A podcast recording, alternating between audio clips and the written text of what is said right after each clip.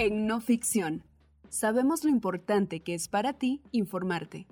Es por eso que, en No Ficción Radio, hemos dedicado un espacio para llevarte audioreportajes, investigaciones de gran impacto y trascendencia en Guatemala. Ahora, de una manera en la que puedas escuchar la información, haciendo tus actividades. Cambio climático, una batalla que Guatemala preferiría eludir. Guatemala se ha comprometido a reducir un 11.2% sus emisiones de gases de efecto invernadero para 2030. Para lograrlo, centra sus acciones en evitar la deforestación y reducir las emisiones de gases de los vehículos. Una reciente base de datos a nivel internacional que utiliza un nuevo método de medición muestra algunos emisores de gases cuya mitigación no se encuentra incluida entre las acciones estatales, como la producción de cemento o la generación de energía. El peso de Guatemala en la emisión de gases de efecto invernadero es pequeño si se compara con las grandes economías del mundo. Solo cuatro países, Estados Unidos, China, Rusia e India, son los responsables de más de la mitad de las emisiones a nivel mundial, según los datos divulgados por la organización internacional Climate Race. Esta organización no lucrativa que cuenta con el respaldo de figuras como el ex vicepresidente de Estados Unidos, Al Gore, lanzó en 2021 una base de datos mundial sobre las emisiones de gases de efecto invernadero. Para ello, utiliza nuevos métodos de medición, como el uso de imágenes satelitales, con los que identificar con precisión a los mayores responsables de emisión de estos gases y no solo depender de los cálculos ofrecidos por los gobiernos. La información ofrecida sobre Guatemala no contiene grandes hallazgos en comparación con las mediciones que había hecho el Estado. La deforestación, el transporte por carretera y la generación de electricidad son las principales fuentes de generación de gases de efecto invernadero en el país pero los nuevos datos de Climate Rise sí permiten individualizar emisores algo que ahora no se había hecho hasta ahora, y muestra el impacto de actividades como la gestión de la basura, el tratamiento de aguas residuales, la producción de cemento o la quema de cosechas, cuya mitigación no se encuentra contemplada dentro de las estrategias fijadas por Guatemala para reducir un 11.2% sus emisiones para 2030. Guatemala, una meta no muy ambiciosa Guatemala aporta menos del 0.1% de los gases de efecto invernadero a nivel mundial. Y quizá por eso, cuando en el país se habla del cambio climático, lo más común es que se discuta cómo enfrentar las dramáticas consecuencias que se espera produzca. Aunque el país es más víctima que causante, no significa que carezca de responsabilidad sobre el cambio climático. Guatemala, en términos absolutos, es el principal emisor de gases de efecto invernadero de Centroamérica y su contribución es creciente. La reducción en las emisiones comenzó a formar parte de la agenda política para Guatemala a partir de la década de 1990, cuando el país se unió a la Convención Marco de las Naciones Unidas para el Cambio Climático. Sin embargo, no fue hasta que el país se adhirió a los Acuerdos de París en 2011 cuando se comprometió a metas concretas de recortes. Resultado de este acuerdo, Guatemala ratificó el objetivo oficial de que sus emisiones de gases de efecto invernadero sean en 2030 un 11.2% más bajas de lo proyectado. Esto es lo que se conoce como la meta no condicionada, lo que significa que Guatemala debe cumplirla obligatoriamente pase lo que pase.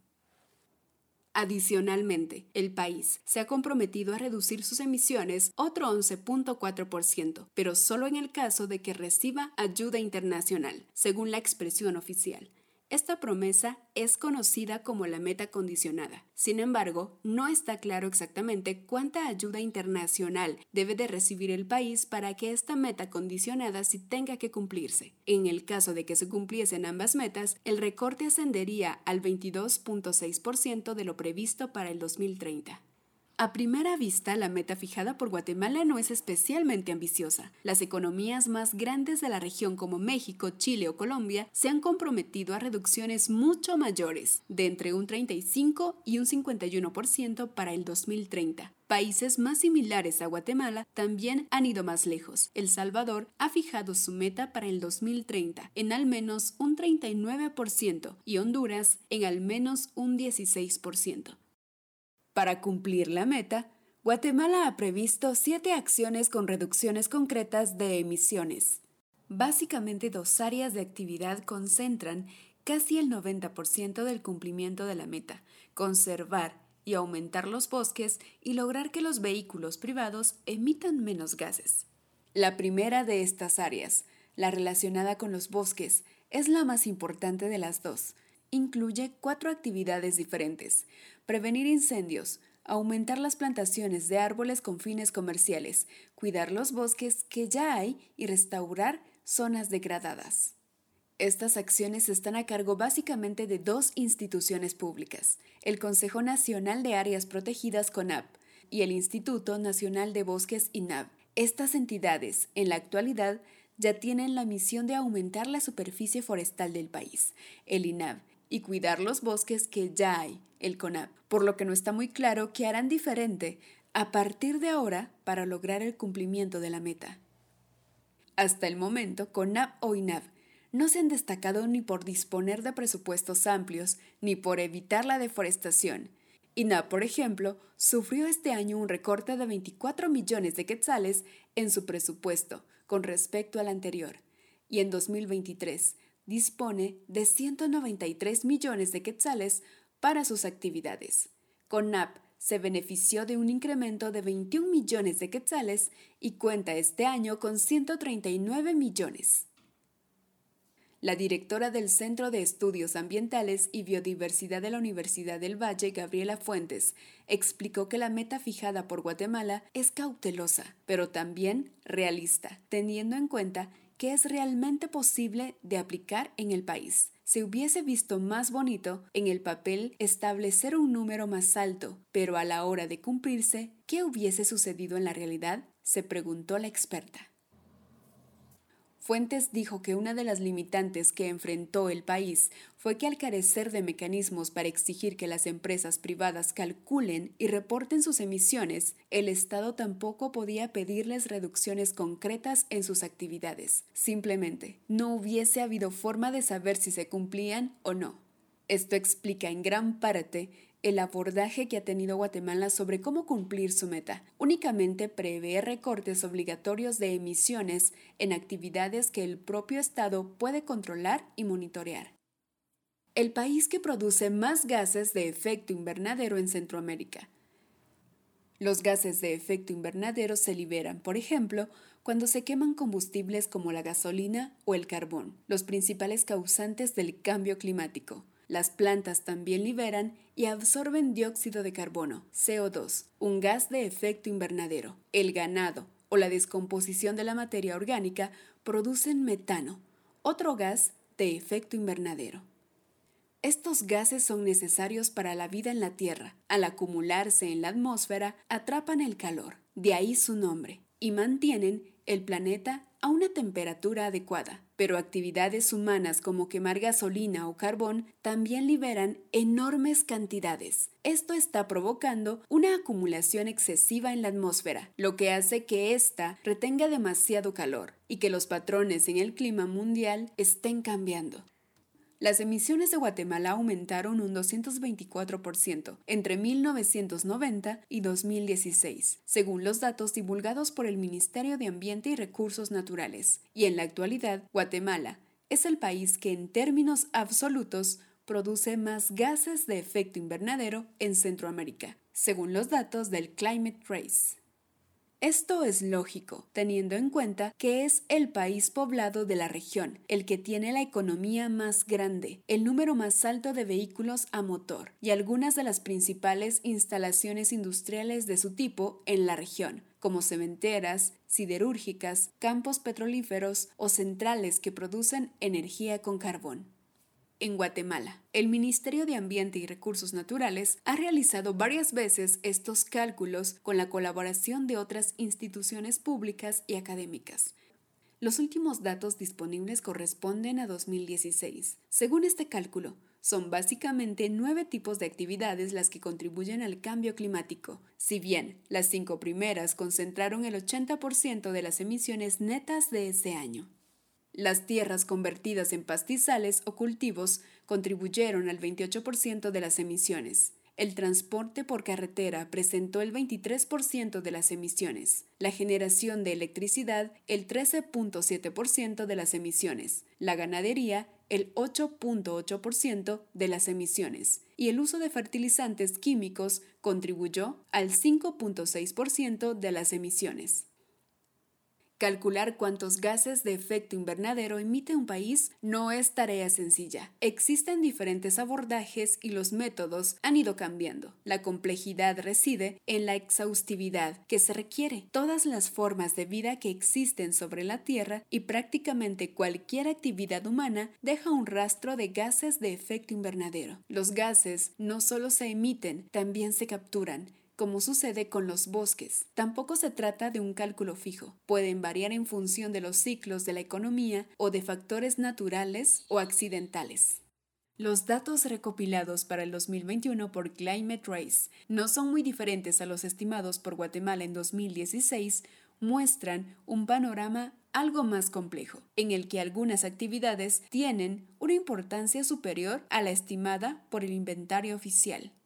Muchas están relacionadas con la vida urbana como la disposición de la basura, la depuración de aguas residuales, la energía que se usa, por ejemplo, para climatizar edificios o la demanda de cemento. También confirma la importancia que tiene la deforestación para las emisiones del país, así como el peso del uso de vehículos a motor y la generación de electricidad. Tanto los datos del Ministerio de Ambiente como los del Climate Race muestran la importancia de que tiene como fuente de emisiones la conversión de bosques en cultivos o pastos. Guatemala posee grandes extensiones de bosques que históricamente han sido un sumidero de gases de efecto invernadero. De hecho, hasta aproximadamente 2010, según muestran los datos oficiales, los bosques de Guatemala captaban más dióxido de carbono que el que emitían. Sin embargo, en la última década, esta tendencia se ha revertido totalmente, hasta el punto que la conversión de áreas con vegetación natural a pastos o cultivos se ha convertido en la principal fuente de emisiones para el país.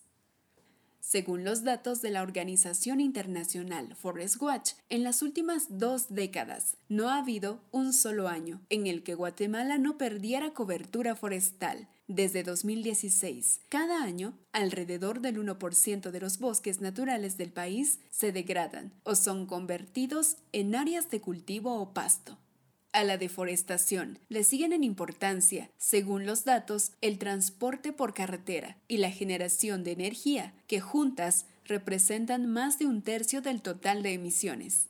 El peso que tiene el uso de vehículos a motor en el conjunto de las emisiones es muy superior en Guatemala al promedio mundial, según los datos del Climate Trace, esto está relacionado con factores como la escasez de transporte público de calidad, la antigüedad de los vehículos o la ausencia de una normativa sobre emisión de gases. También está relacionado con el hecho de que no existen alternativas como el tren para mover mercancías. En el caso de la energía sucede lo contrario. Es una fuente importante de emisiones, pero en Guatemala su peso es menor al promedio mundial. Esto pone de relieve el éxito que ha tenido el país en las últimas décadas en promocionar la generación con energías renovables, en especial la hidroeléctrica. En la actualidad las energías renovables proveen cerca del 80% de la energía que se consume en Guatemala, según datos del administrador del mercado mayorista. Pero esto no significa que el sector eléctrico no enfrente retos. Por ejemplo, a pesar del potencial que tiene la geotérmica o fotovoltaica, estas formas de generación aún no han atraído apenas inversiones. Hasta ha provocado que, hasta la fecha, el país siga recurriendo a grandes centrales de carbón, una de las formas más contaminantes de producir electricidad y peores para el cambio climático. En época seca, las hidroeléctricas reducen su capacidad de generación y las centrales de carbón y otros combustibles fósiles proveen cerca de la mitad de la energía que demanda Guatemala. A esto se suma el auge que ha cobrado en los últimos años la generación mediante la quema de desechos de los ingenios azucareros. Este es un tipo de energía que se considera renovable, pero que, a diferencia del resto de energías limpias, sí implica lanzar a la atmósfera gases de efecto invernadero. Responsables individuales. Los datos del Climate Trace, además, permiten hacer algo que hasta el momento no había sido posible en Guatemala, identificar con precisión algunos de los principales puntos de emisiones de gases de efecto invernadero en el país. Estos datos permiten visibilizar la contribución al cambio climático de algunas empresas privadas, como Cementos Progreso, la petrolera francesa Perenco o Aceros de Guatemala. También de instalaciones públicas como el basurero de la Zona 3 que gestiona la Municipalidad Capitalina o el Aeropuerto Internacional La Aurora, que depende de la Dirección General de Aeronáutica Civil. Estos fueron algunos de los principales emisores individuales de Guatemala, según la organización Climate Race. La planta de cementos Progreso en Sanarate, el Progreso, emitió en 2021 alrededor de 1.3 millones de toneladas de dióxido de carbono y fue la instalación que más contribuyó al cambio climático. A esta le sigue, en importancia, la planta de cementos de San Juan Zacatepeques, que emitió alrededor de un millón de toneladas de dióxido de carbono. En tercer lugar lo ocupa el Aeropuerto Internacional Aurora, en la zona 13 de la ciudad de Guatemala, con emisiones de 250.000 toneladas de dióxido de carbono. La cuarta instalación que más gases de efecto invernadero emitió en el campo petrolífero Shan de la empresa Perenco, ubicada en el Parque Nacional Laguna del Tigre en Petén, el campo Shan lanzó a la atmósfera alrededor de 239 mil toneladas de dióxido de carbono. La base de datos del Climate Trace ubica a la planta de Sanarate de Cementos Progreso como el principal emisor de gases de efecto invernadero de Guatemala y de todo Centroamérica. Además, las otras dos fábricas de la empresa, la de San Juan Zacatepeques y la de La Pedrera, también se encuentran entre los principales emisores de Guatemala. Esta industria contribuye al cambio climático porque el proceso para hacer cemento implica fabricar un producto llamado clinker. El clinker es básicamente roca caliza y arcilla calcinada a altísimas temperaturas, lo que libera gases de efecto invernadero. Además, las plantas de cementos también requieren de grandes cantidades de energía, lo que incrementa su aporte en emisiones. Cementos Progreso ha asegurado a las autoridades que ha logrado fabricar cemento con una cantidad cada vez menor de clinker, por lo que su operación es ahora más sostenible desde el punto de vista del cambio climático. Además, la empresa también ha reforestado miles de hectáreas para compensar una parte de sus emisiones. Es importante mencionar que los datos para Guatemala no son exhaustivos, dejan fuera a algunos emisores que con seguridad tienen un peso importante. Por ejemplo, la planta de generación de electricidad con carbón que Howard Energy posee en Mazagua, Escuintla. Esta es la mayor central térmica de Guatemala y de las mayores de la región, pero no figura en la base de datos. Lo mismo sucede con la segunda planta de carbón más importante del país, la de San José también en Mazagua, propiedad del grupo que lidera el empresario Ramón Campollo, o la planta de procesamiento de níquel de El Estor, en Izabal, de la empresa rusa Pronico. Miles de incendios por todo el país. Los incendios controlados según los datos recabados por el Climate Trace, son otra de las actividades que, si bien no contribuyen de manera decisiva al cambio climático en el país, sí es una fuente significativa de gases de efecto invernadero. Guatemala es uno de los países del mundo en el que los incendios controlados mayor peso tienen sobre el total de sus emisiones. Representan alrededor del 2%, según los datos del Climate Trace. Guatemala está en la posición 94 de emisores de gases de efecto invernadero per cápita en el mundo, pero en la posición 21 de emisores por quema de cosechas. En otras palabras, hay 93 países que emiten más gases de efecto invernadero que Guatemala, pero solo 20 que emiten más de estos gases por quema de cosechas que Guatemala. Estos incendios se provocan principalmente para deshacerse de residuos agrícolas, despejar los campos antes de volver a plantar o para abrir nuevas áreas de cultivo o pasto. La industria azucarera también recurre a incendios controlados, principalmente para limpiar las partes no comercializables de la caña y así acelerar el corte. A veces, Este tipo de quemas agrícolas desencadenan incendios forestales, por lo que también inciden sobre otra fuente de emisiones. También afectan a la calidad del aire y en ocasiones han motivado denuncias de comunidades que viven cerca de los campos de cultivo. A pesar de ello, los incendios controlados no están regulados a nivel nacional. El Consejo Nacional de Áreas Protegidas CONAP ha trabajado en un reglamento para que lo puedan aplicar las municipalidades que lo deseen en su jurisdicción. Entre 2015 y 2021, Climate Rise detectó más de 12.000 incendios de este tipo utilizando imágenes de satélites. El mapa muestra cómo, en 2021, estos incendios fueron un problema principalmente en las tierras bajas del norte del país, en Petén e Izabal, y en menor medida en la costa sur, donde se concentra la industria azucarera. La proliferación de la basura, otro fenómeno que el Estado apenas ha abordado y que los datos del Climate Trace ponen de relieve, es cómo la proliferación de los basureros está contribuyendo al cambio climático. Guatemala ocupa la posición 33 en el ranking de países cuyos basureros más contribuyen al cambio climático. Climate Trace detectó 20 de estas instalaciones en todo el país, algunos de ellos sí son rellenos sanitarios, en los que los desechos son sometidos a algún tipo de procesamiento, como sucede en el de la zona 3 de la capital. Otros son vertederos públicos que solo acumulan la basura, como sucede en muchos vertederos departamentales. Otros son directamente botaderos ilegales, como los de San Miguel Petapa, al borde del lago de Amatitlán.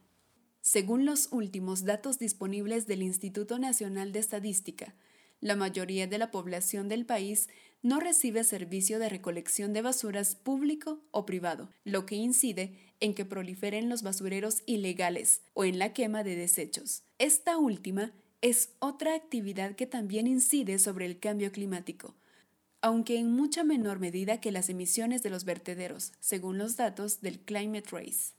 El mapa muestra cómo el relleno sanitario de la zona 3 es con diferencia el basurero que más gases emite del país. Los desechos emiten principalmente metano, a diferencia de la quema de combustibles fósiles que producen principalmente dióxido de carbono.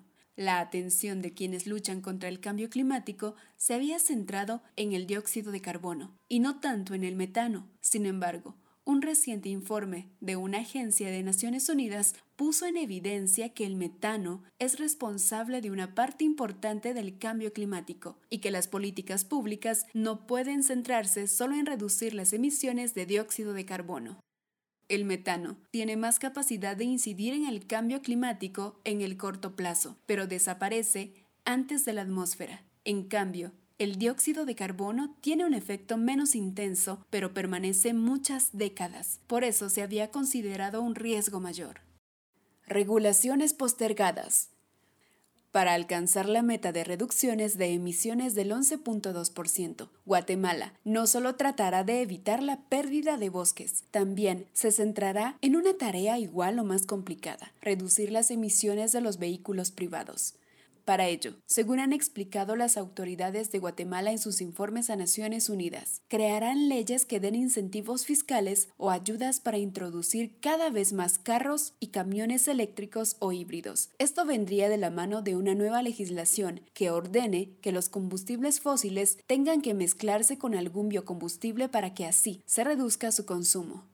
En algunos documentos, el Estado ha mencionado la necesidad de extender el sistema de transporte público capitalino Transmetro para reducir el uso de vehículos individuales. También se ha puesto sobre la mesa la idea para aprobar un reglamento para limitar los gases de efecto invernadero que pueden emitir los vehículos pero ninguna de estas actividades será fácil de implementar. La mayoría requiere la aprobación de leyes en el Congreso o la inversión de grandes montos de dinero, o ambas cosas, y es previsible que se encuentren enemigos entre los sectores que se verían afectados. Exigir el uso de un porcentaje de, por ejemplo, etanol, un derivado del azúcar, mezclado con la gasolina o el diésel, requeriría crear un nuevo marco legal que, quizá, no sea del gusto de quienes distribuyen la gasolina. Promover el uso de carros eléctricos o híbridos que son más caros que los convencionales requeriría grandes cantidades de dinero público que dejarían de emplearse en otros asuntos igualmente importantes. Para el país, históricamente, ha sido complicado promover iniciativas sobre temas ambientales, especialmente cuando se trata de medidas impopulares para la población o si se ven afectados intereses empresariales. Este ha sido el caso de una de las medidas que ahora el Estado menciona para alcanzar la meta de reducción de gases, dotarse de una legislación que limite las emisiones de los vehículos privados. Aprobar regulaciones sobre este asunto ha sido imposible hasta el momento. En 1997 se hizo un primer intento, pero el acuerdo gubernativo que dio vida a las regulaciones fue derogado al año siguiente. Después, en 2013, se aprobó una ley que ordenó crear un reglamento sobre este asunto antes de septiembre de 2015. Han pasado más de siete años desde entonces, y mientras tanto, los carros que circulan por el país han enviado millones de toneladas de dióxido de carbono a la atmósfera. Para Raúl Maas, investigador del Departamento de Ciencias Ambientales del Instituto en Ciencias Naturales y Tecnología IARNA de la Universidad Rafael Andívar, temas como la imposibilidad de regular las emisiones de gases de los vehículos ponen de relieve la escasa voluntad política existente en Guatemala por abordar desafíos ambientales de la magnitud de los que enfrenta el país. El problema es que lo ambiental no es prioridad, ni en la agenda de los gobiernos, ni de Guatemala como Estado, y lo vamos a ver en el proceso electoral, en el que lo ambiental puede ocupar el puesto 12 o 13 en importancia para los candidatos, si es que ocupa algún lugar, dijo Maas. Un texto del periodista Asier Andrés, editado por Carolina Gamazo, publicado en No Ficción. Te esperamos en nuestro próximo audio reportaje. Somos no ficción, narrativa, investigación, datos.